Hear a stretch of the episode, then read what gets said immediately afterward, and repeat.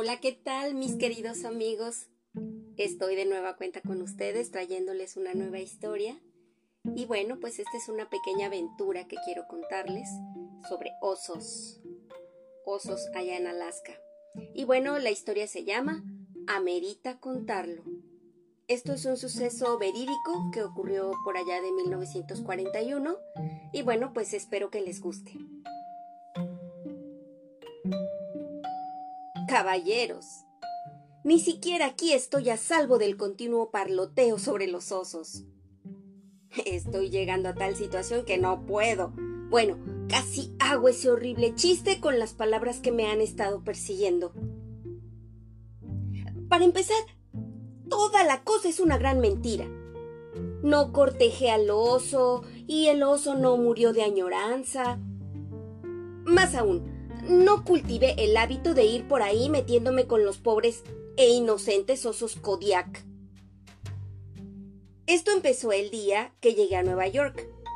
Levanté el teléfono para escuchar un susurro que decía Capitán, ¿le gusta pelear con los osos? Y desde aquel día no he tenido paz. ¿Cómo la historia llegó antes que yo? No lo sé. Personalmente, intenté mantenerla en la oscuridad. Bueno, toda la cosa es una gran mentira.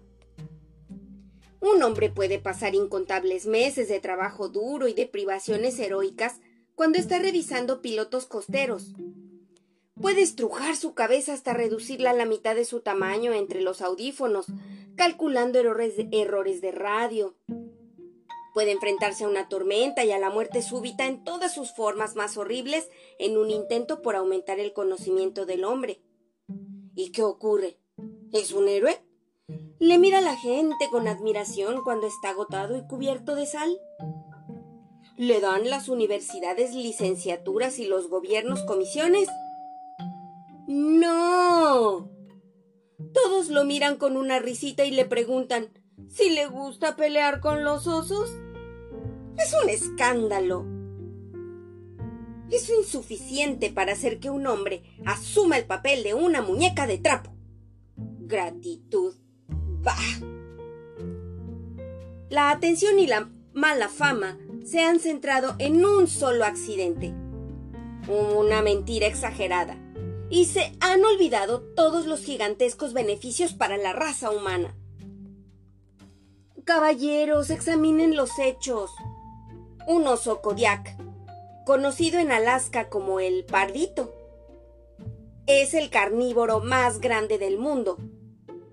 Es tan alto como dos de nosotros y pesa 700 feroces y activos kilos. El pasado otoño, dos hombres fueron atacados en dos partes diferentes de Alaska por los parditos y sus heridas fueron tan graves que uno de ellos murió y el otro no volverá a caminar. Y todavía insinúan que a un hombre cuerdo le gusta pelear con los osos Kodiak. Vaya, un oso grizzly parece un osito de peluche en comparación con un Kodiak. No, todo eso es absurdo y debo pedir que se me deje en paz.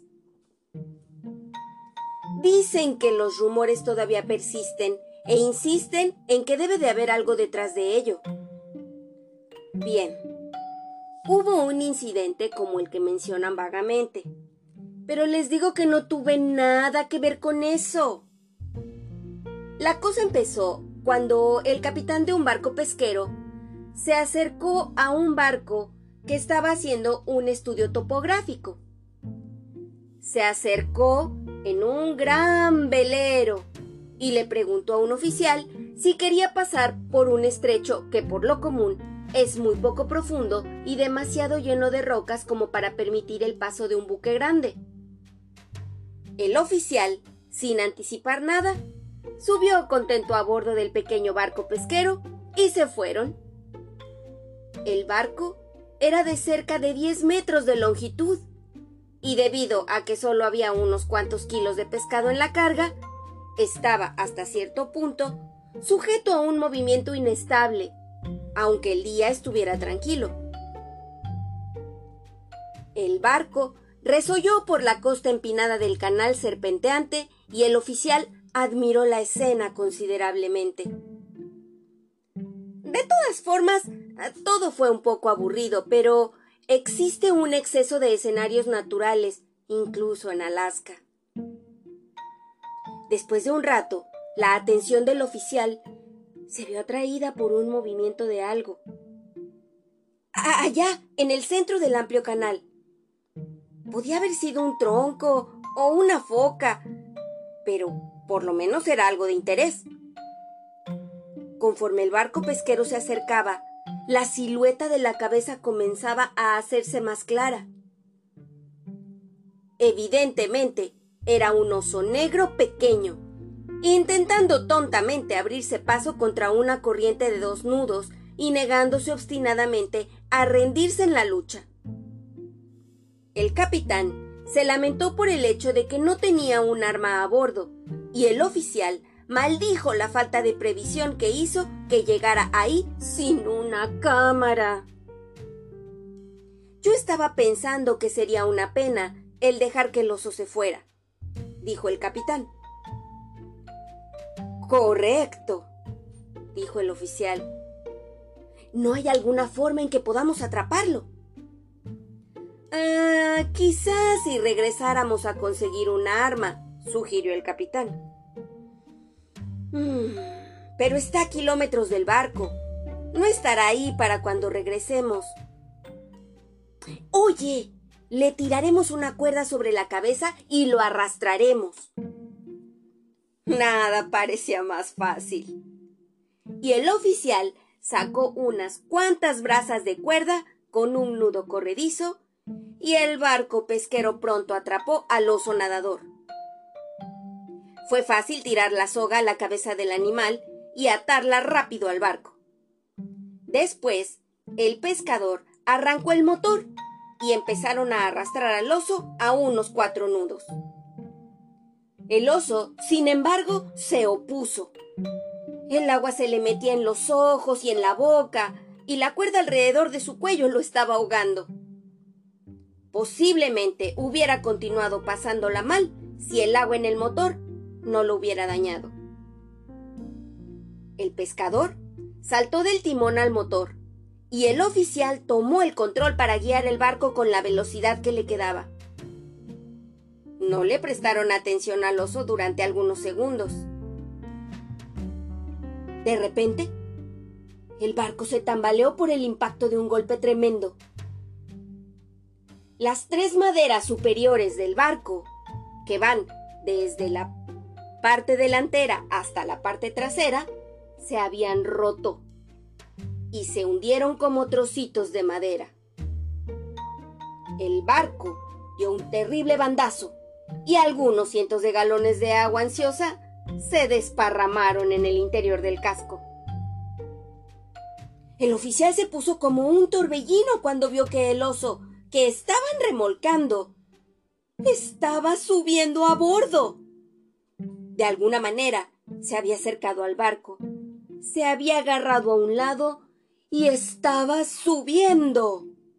El pescador saltó al mirador del timonel desde abajo y el oficial saltó a cubierta, con una idea vaga de empujar al oso para lanzarlo de nuevo al agua con un remo. El oso salía más y más del agua y el barco pesquero estaba moviéndose hacia un lado, tragándose todo un océano de un trago. Con un lúgubre gemido, el pescador gritó Era un pardito. El oficial no necesitaba que se le confirmara. La cabeza de la bestia, su pelo aplastado por el agua, que naturalmente era pequeño de todos modos, los habían engañado por completo. Chorreando y rugiendo, el pardito subió a bordo y se lanzó contra el oficial. El oficial no tenía ningún deseo de enfrentarse a golpes con un Kodiak de tres cuartos de tonelada y lo esquivó por el lado de un mirador del timonel que se encontraba en la cubierta. El oso, meneando el pequeño barco como si un huracán lo hubiera golpeado, inició una persecución. El oso guardaba rencor porque no le gustó que lo arrastraran a cuatro nudos.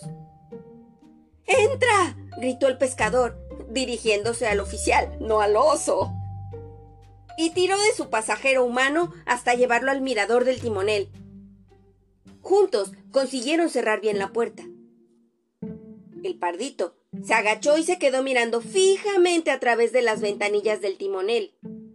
Las ventanillas eran demasiado pequeñas como para dejar pasar sus garras. Azotó la estructura durante un rato y después, al no poder causar una impresión, se rindió. Además estaba cansado. Se fue a la popa donde estaba la escotilla, llena de pescado, y se sentó, haciendo que la proa se saliera del agua. Jadeó y se agarró a la cuerda que tenía alrededor del cuello, lanzando de vez en cuando promesas hacia el mirador del timonel. Abajo, el pescador estaba achicando el bote como un loco, en un intento por evitar que el pequeño barco se inundara. Pero el agua ya estaba hasta el carburador y hasta la bobina del motor, y a poco a poco entraba más. Decidieron dejar que la marea llevara el barco cerca de unas rocas más adelante, con la esperanza de que el oso pudiera sentir alguna gratitud por haber sido transportado hasta allí. Quizá se fuera a la orilla y los dejara.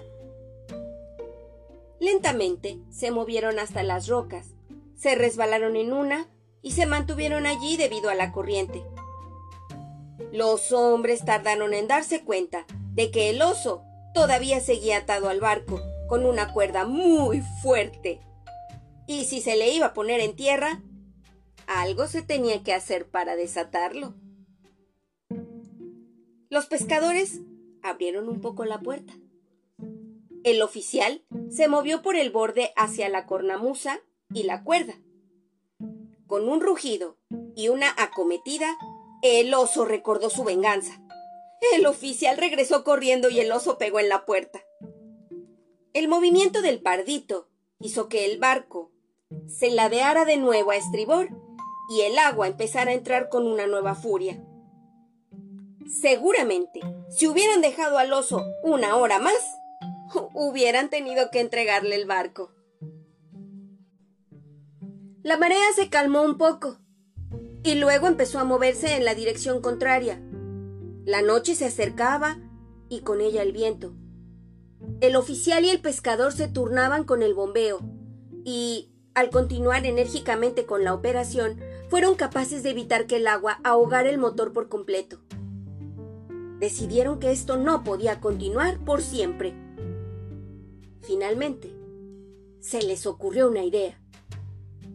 Tomaron un gancho de pesca que pudieron alcanzar desde la ventanilla del mirador del timonel y le ataron un cuchillo en un extremo. Luego, moviéndose lentamente para no atraer la ira del pardito, comenzaron a cortar la línea con este control remoto. Pero cuando la línea se cortó, el marroncito no hizo ningún esfuerzo por aprovecharse del hecho. No, no, no, no, no, no estaba agradecido. Se había calmado considerablemente y se había interesado en el delicioso olor del pescado que llegaba a su nariz. Finalmente, localizó la fuente de ese olor y con un golpe de su garra tiró la tapa de la canasta de pescado. Ahí encontró bastantes pescados preciosos y prosiguió a darle una mordida a la barriga de cada pescado. Tirando por borda más o menos unos 20 kilos de pescado sobrante. Estaba oscuro y la marea estaba bajando. Pronto el barco pesquero estaría encima de un arrecife, desde el que posiblemente se caería lo que no traería buenas consecuencias para el barco o para ninguno de los que estaban a bordo. La desesperación hizo que los dos hombres agotados tiraran trozos de carbón al oso, que ahora estaba empezando a dormilarse. Ah, los primeros golpes pasaron desapercibidos hasta que finalmente el oso se levantó. Le dio al mirador del timonel un último meneo y después Salió enfadado, caminó hacia las rocas y se fue a la orilla. Los hombres estaban contentos al verlo partir. Lograron sacar el agua del barco, bajarlo de las rocas y hacer funcionar el motor. Entonces se fueron a casa. Muy bien, eso es, caballeros, toda la descripción de mi... Oh, del incidente del oso. Es una mentira que alguno haya roto el corazón del oso o, o que el oso quisiera besar a alguien. También es una mentira que alguien haya mostrado la más mínima inclinación por pelear con ese oso. Y cualquier canción escrita al respecto y cualquier chiste hecho al respecto son calumnias. Es suficiente aguantar la broma en Alaska como para también tener que aguantarla aquí. En resumidas cuentas, toda la historia que les hayan contado es una gran mentira. Fin de la historia. Si te gustó, compártela con tus amigos. Y nos vemos en el próximo episodio. Hasta luego.